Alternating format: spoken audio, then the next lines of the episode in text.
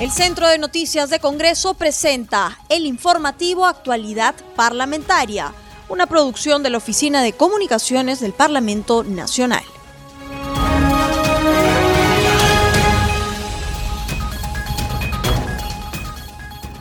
¿Cómo están amigos? Bienvenidos al programa Actualidad Parlamentaria, una producción de CNC Radio del Congreso. Este programa se transmite en las regiones de Amazonas, Radio Estéreo 99, en Arequipa, La Voz del Valle, en Ayacucho, Cinética Radio, en Cusco, Radio Vilcanota 570 AM 91.9 de la FM, en Huánuco, Radio Chalon Plus y en Ica, Radio Horizonte 102.7. Los saluda Rómulo Vargas y los acompañaré en esta jornada informativa.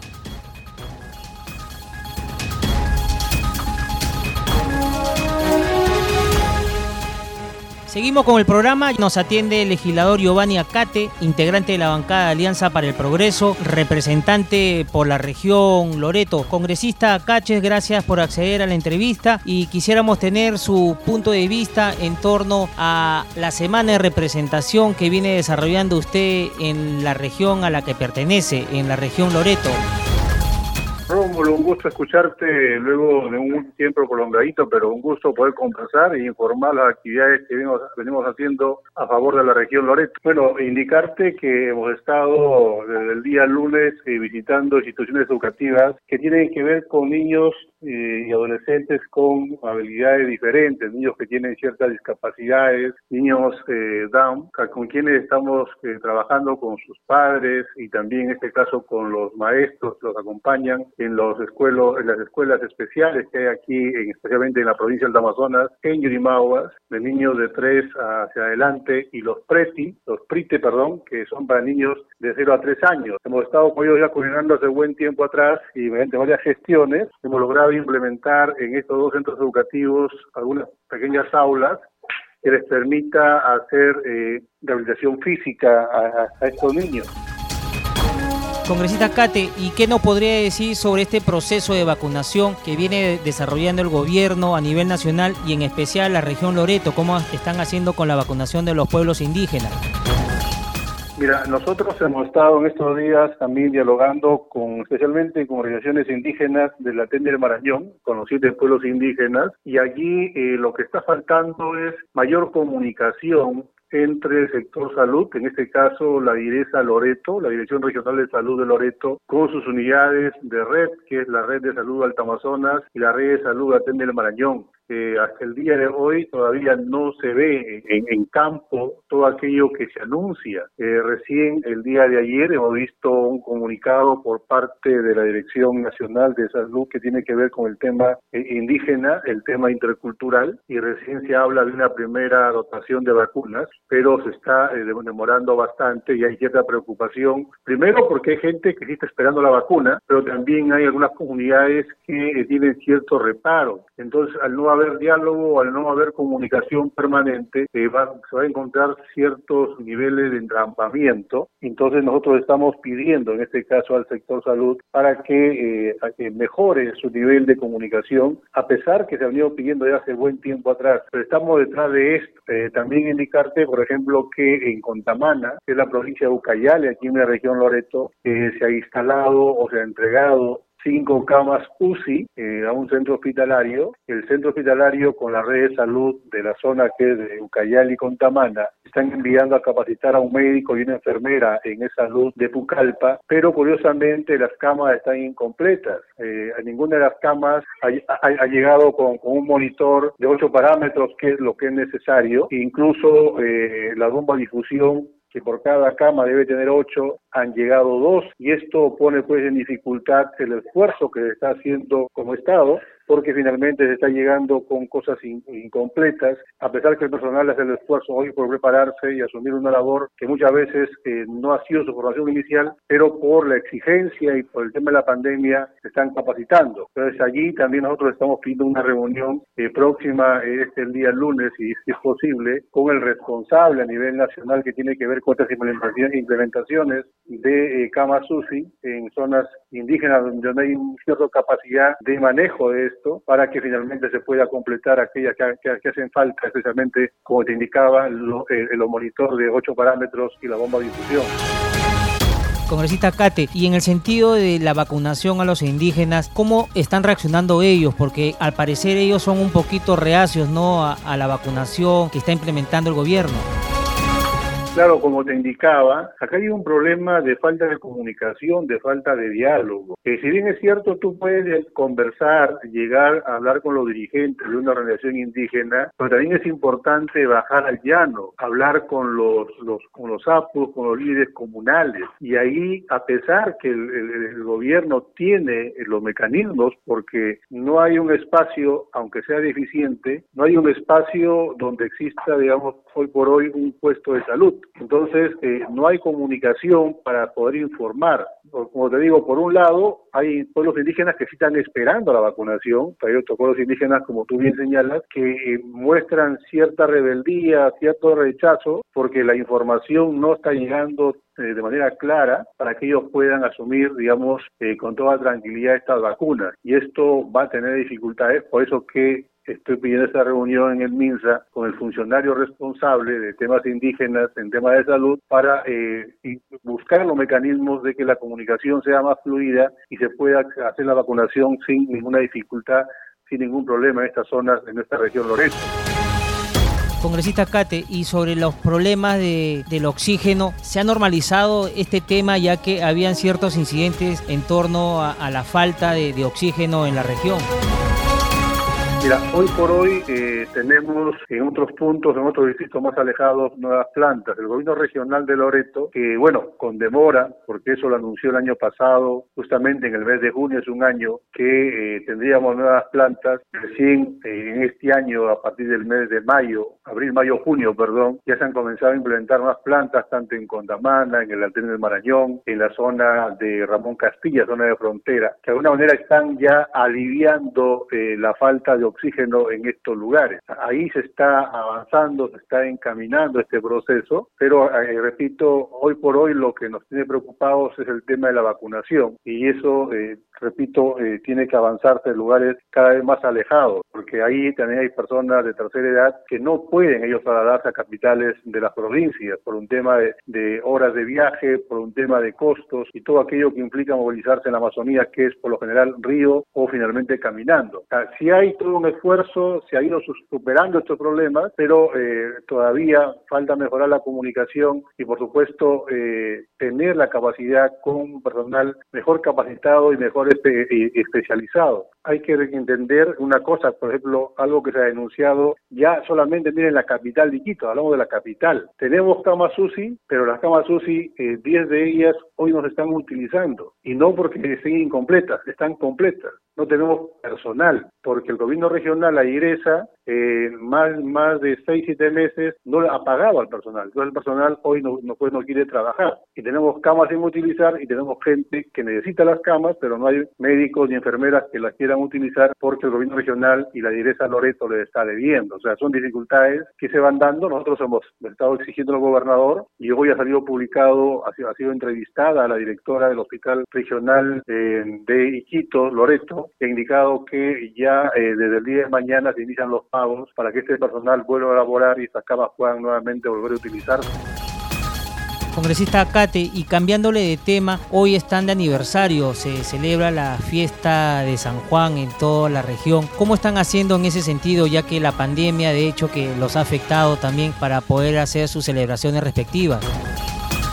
Sí, efectivamente, antes de eso, antes de entrar al tema festivo, indicarte que aquí en Yurimagua, mi estimado Rómulo y población que nos escucha en estos momentos en todo el país, eh, aquí tenemos una universidad que es la Universidad Nacional Autónoma de Alta Amazonas, una universidad licenciada, pero que todavía mantiene una comisión organizadora. Esta es la cuarta comisión que tiene organizadora y hoy hay una, hay una protesta que lleva ya 15 días aquí en Yurimagua. Hoy eh, hemos logrado una, una reunión virtual que nos ha permitido eh, tener eh, a, DIFESU, que es en este caso la dirección eh, que tiene que ver el tema de la educación superior, la Dirección General de Educación Superior Universitaria, con los estudiantes, con los administrativos y docentes, porque ellos vienen pidiendo que se conforme una nueva comisión organizadora, ya que con la actual no han podido avanzar. Eh, luego de este diálogo, lo que hemos concretado es que el día de mañana, más tarde el día sábado, eh, una reunión presencial entre el, el directivo de DIGESU, en este caso Jorge Eduardo Mori Valenzuela, los miembros de la comisión organizadora y también los dirigentes de la,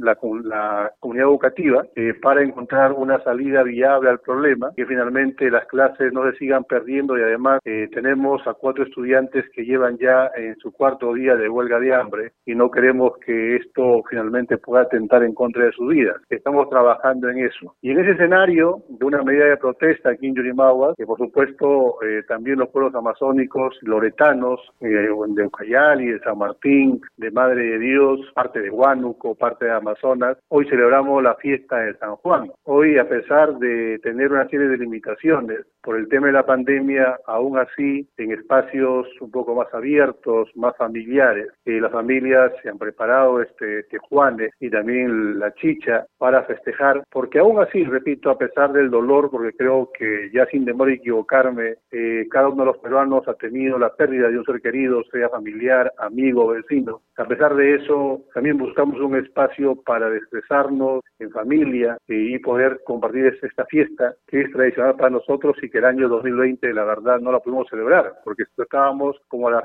la región más golpeada pero este año, a pesar de esas dificultades, todavía tenemos un espacio para poder congregarnos entre familias y poder celebrar esta fiesta importante para todos los pueblos amazónicos. Así es, congresista Cate, como usted muy bien indica, pese a los problemas que estamos pasando, siempre es bueno darnos un momento relax para estar con la familia y celebrar este día que es muy importante para toda la región Loreto. Muchísimas gracias por haber estado con nosotros en el programa Al Día con el Congreso de CNC Radio.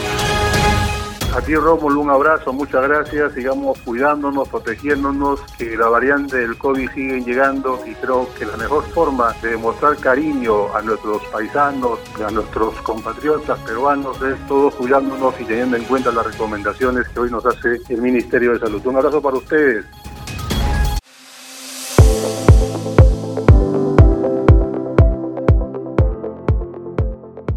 Ahora damos pase a nuestro segmento Congreso en Redes. Estamos en la línea telefónica con nuestra colega de la multiplataforma del Centro de Noticias del Congreso, Estefanía Osorio, para que nos brinde las actividades de los congresistas en las redes sociales. ¿Cómo estás, Estefanía? ya estamos en nuestra secuencia Congreso en Redes. Un saludo especial a todos los oyentes de Congreso Radio y las regiones de todo el país que nos sintonizan a esta hora. Vamos a conocer algunas publicaciones de los congresistas en las redes sociales. Y empezamos la secuencia con el Congreso de la República, quien da a conocer que la Comisión Especial de Selección de Candidatos Aptos para la elección de magistrados del Tribunal Constitucional publicó en su página web el cuadro de orden de mérito de los postulantes elaborados sobre la base del puntaje obtenido en la evaluación curricular y la entrevista personal. Continuamos con más noticias. También la congresista Tania Rodas Malca, de Alianza para el Progreso, indica que por su semana de representación en Trujillo, La Libertad, sesionó la comisión investigadora para determinar el número real de fallecidos a causa de la COVID-19 y escuchó a las autoridades de la salud de la región. Seguimos con más informaciones. El legislador Carlos Pérez Ochoa de las filas de Acción Popular señala que se reunió con los alcaldes de Pachangara, de Andajes y demás autoridades de la provincia de Ollón para escuchar sus demandas que serán canalizadas ante las autoridades competentes. Además, también participó de la entrega de kit para los agricultores por parte del gobierno regional de Lima. Y en otras notas, también la parlamentaria Julia Equipa Torres del FREPAP anuncia que cada 25 de junio se celebra el Día de la Gente del Mar, en reconocimiento al millón y medio de personas que laboran y navegan por las aguas a lo largo y ancho del planeta. Ellos constituyen un eslabón esencial en el desarrollo del comercio internacional. Feliz día a todos ellos. Continuamos con más, también vamos ahora con el congresista Erwin Tito Ortega de Fuerza Popular, quien su semana de representación se reúne con el presidente de la Cámara de Comercio de Huancayo para tratar el desarrollo del evento Perú Brilla para el Mundo por el Bicentenario del país. Señala que esta actividad tendrá como finalidad de contribuir con la reactivación económica y política de Junio. Vamos con otras informaciones también. La parlamentaria María Teresa Cabrera de Podemos Perú afirma que cumpliendo su función de representación visitó la Asociación de Personas con Discapacidad y Familiares Mar de Esperanza, uniendo fuerzas de Cerro Azul, Cañete, a quienes llevó ayuda y se comprometió a gestionar sus pedidos en las instituciones correspondientes. Bueno, Rómulo, hemos llegado al final del segmento Congreso en Redes, pero no se olviden de seguirnos a través de las redes sociales. Estamos en Facebook, Twitter e Instagram como Congreso Perú. Amigos, hasta la próxima, que tengan un buen fin de semana. Gracias, Estefanía. Nos reencontramos el día lunes. Que tengas un buen fin de semana.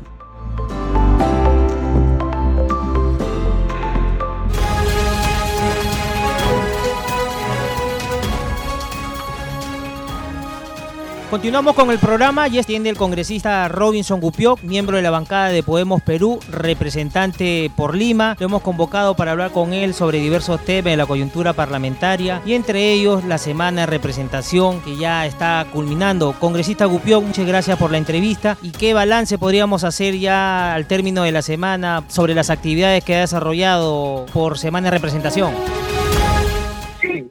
a todos, a tu audiencia que siempre está atento a, nuestros a nuestros quehaceres como parlamentarios en el día a día. Y bueno, eh, hemos estado bastante preocupados eh, por la situación en que se vivieron en algunos lugares por el temblor. El día, el día que sucedió el temblor, pues también en algunos lugares sintieron la, eh, de, de, una u otra manera actos siniestros. Por ejemplo, en Coma se vivió en la, en la Asociación Hijos de Dios el colapso de, de unos ocho postes de, que trasladaba la energía eléctrica a sus viviendas y, prácticamente dejó, inhabilitó de, de, energía o dejó sin el uso de energía alrededor de 75 casas. Hemos estado viendo de qué manera se puede viabilizar algún tipo de, atención ante el pedido que, que hemos que hemos recibido el día de ayer en la mañana y, bueno, y a la vez eh, conversando con, con algunos gremios, eh, en este caso de Sedapal y otros con los cuales nos hemos reunido y hemos estado haciendo un, recuento de, las leyes laborales que hemos aprobado en favor de esa clase que no muchas veces es bien escuchado en el grupo, en el Parlamento y que en este proceso o en este corto tiempo de, nuestra gestión parlamentaria pues se han sentido atendidos y, a la vez agradecidos. Es este el día de de hoy estamos con todas las con todas las previas para una actividad que tenemos el día de mañana en Comas y en algunos otros distritos que ya hemos venido coordinando para, para ver la forma de cómo seguimos ayudando y escuchando a las ollas comunes y comedores populares. Congresista Gupio, y en torno a la situación del temblor, como usted está explicando, en la zona norte, ¿cuál es el lugar que ha sido más afectado? Ya que hay casas de construcción precaria que lamentablemente se pueden venir abajo en cualquier momento. No sé qué zonas habrá estado usted recorriendo. Eh, sí, eh, mira, te comento el día de, antes de ayer, como todos sabemos, la vibración, la vibración telúrica ha sido bastante fuerte eh, en unos minutos que se vivió ello, pues ha generado el colapso de, de, algunas pilcas que se han tenido en la, por ejemplo, en la tercera de Coyique, por el Carmen, por Año Nuevo, pero a la vez en Año Nuevo se ha tenido más específico en la asociación Hijos de Dios se ha, se ha venido abajo un grupo de postes que sostenía el cableado aéreo que trasladaba la energía eléctrica a las diferentes viviendas y esto generó la preocupación ya que al ver cables expuestos con energía y por la preocupación de, lo que podía suceder en esos minutos al ver cables y, y por ahí piedras de las pilcas que se que, que, simplemente se soltaban y caían chorros de arena en conjunto con, con piedras pues se unía este temor de que pueda alguien ser electrocutado por los cables que se podían pensar que estaban expuestos. Sin embargo, al, tener el cuidado y al pasar los momentos, solamente se veía que se había venido abajo arrastrando el cableado sin desconexión de estos. ¿no? y bueno, se ha hecho, se ha podido observar eh, esa situación de la calle de postes, eh, los locales comunes que se han quedado el piso al aire porque se ha desmoronado lo que sostenía debajo de debajo del piso de concreto de, de locales comunales y también cercándolos para que no puedan hacer uso de los locales hasta que pueda remediarse el subsuelo o el suelo donde descansaba la losa de estas ollas, de estos locales. Congresista Gupioc, ¿y ha tenido la oportunidad de conversar con la autoridad local para ver la problemática real y cómo están las zonas afectadas por el sismo? Eh, bueno, sí, eh, interactuaron de manera inmediata los el grupo de serenazgo que estaba bastante cerca, eh, se han ido a, analizar los el área de, en este caso de defensa civil para ver la situación. Todavía todavía no se ha podido ver el análisis general pero sí de manera inmediata de que algunas debido al grado de movimiento pues se ha podido debilitar esa esa fuerza que, que se sostenían entre entre piedra y piedra que hacían las pilcas, ¿no? Pero todavía está en, análisis de ver el problema, el impacto que ha generado negativamente a esas zonas, pero sin embargo ya están recibiendo de una u otra manera cierto apoyo con, con materiales, en este caso cementos, arenas, para que puedan eh, eh, eh, asegurar esas pilcas que, que tienen, ¿no? Y obviamente en Lima Norte tenemos una franja bastante grande, bastante poblada de cerros. Estamos hablando Caraballo, Comas, Independencia y por el por un lado más al oeste, en este caso Puente Piedra, Los Olivos, que también tienen sus zonas, sus, cerros poblados, han sido también afectados, pero más en las picas, donde, donde se sostienen ciertas losas o ciertas viviendas y ese movimiento fuerte que se ha tenido por unos segundos ha debilitado esas, uniones que, que se sostenían de piedra a piedra, ¿no? Congresista Gupioc, y sobre el proceso de vacunación que se está desarrollando en la zona norte, ¿qué ha observado? ¿Ha tenido la ocasión también de reunirse con la autoridad de salud? Bueno, eh, en Lima Norte se ha tenido un nuevo cambio hace unas semanas atrás. y eh, sin embargo, con el que antecedía, em, nos hemos reunido, vimos a bien el solicitar este, las camas UCI para el hospital de Coyique, ya que como sabemos alberga más de un millón de personas y solamente el hospital de Coyique, Sergio Bernal, propiamente dicho, pues solamente contienen seis camas para un millón de habitantes en, en esta parte, solamente observando a Carabello, Comas Independencia.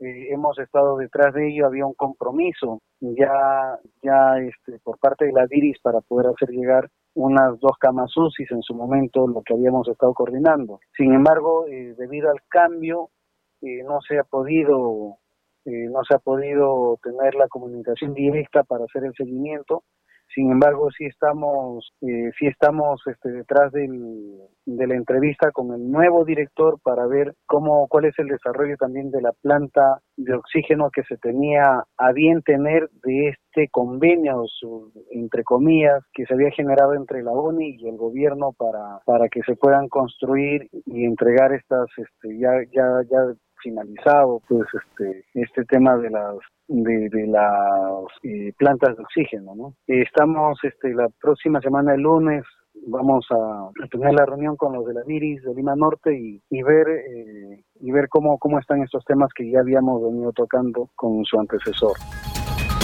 Perfecto, congresista Gupio, vamos a seguir de cerca la labor que usted viene desarrollando. Ya tendremos la ocasión de, de, hablar en extenso sobre este tema y muy amable por habernos accedido a la entrevista con Al día con el Congreso de CNC Radio y Radio Nacional.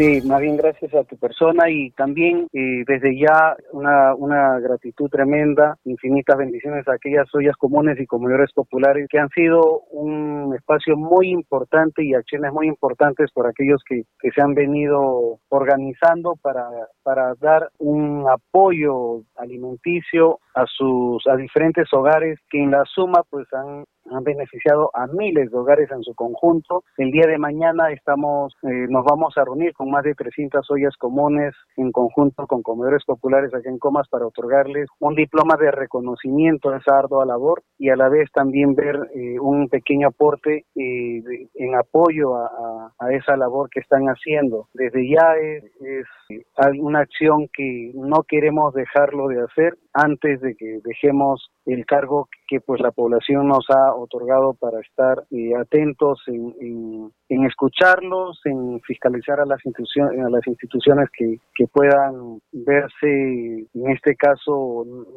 lamentablemente alejados de, estas situaciones y a la vez también aquellos aquellos hogares que pensaban que, han confiado en nosotros y en que íbamos a dar soluciones a diferentes problemas sociales y es uno de los problemas sociales pues ha sido en este en esta etapa corta que nos ha tocado vivir pues la necesidad de los alimentos y, es por ello nuestro agradecimiento y honores a estas ollas comunes y comedores populares. Perfecto, congresista Gupió. Eh, vamos a estar en contacto más adelante con usted y muchísimas gracias nuevamente por la entrevista. Bueno, gracias a ti y gracias a, la radio del Congreso que siempre atento a lo que nosotros como congresistas tenemos a bien nuestras actividades de representación y, a lo que nosotros podamos, podamos ver la atención que necesitan diferentes sectores de los lugares donde confiaron en nosotros y que esperamos puedan seguir confiando en su Parlamento como institución, como poder del Estado y como un ente que está para servirlos. ¿no? Gracias.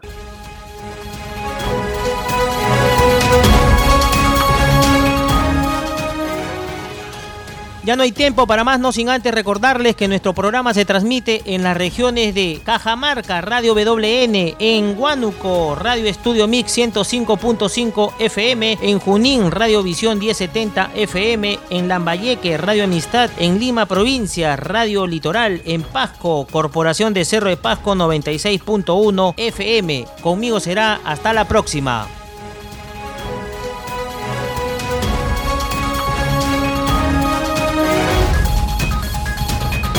El Centro de Noticias de Congreso presentó el informativo Actualidad Parlamentaria, una producción de la Oficina de Comunicaciones del Parlamento Nacional. Los invitamos a visitar nuestras redes sociales y sitio web www.congreso.gov.pe.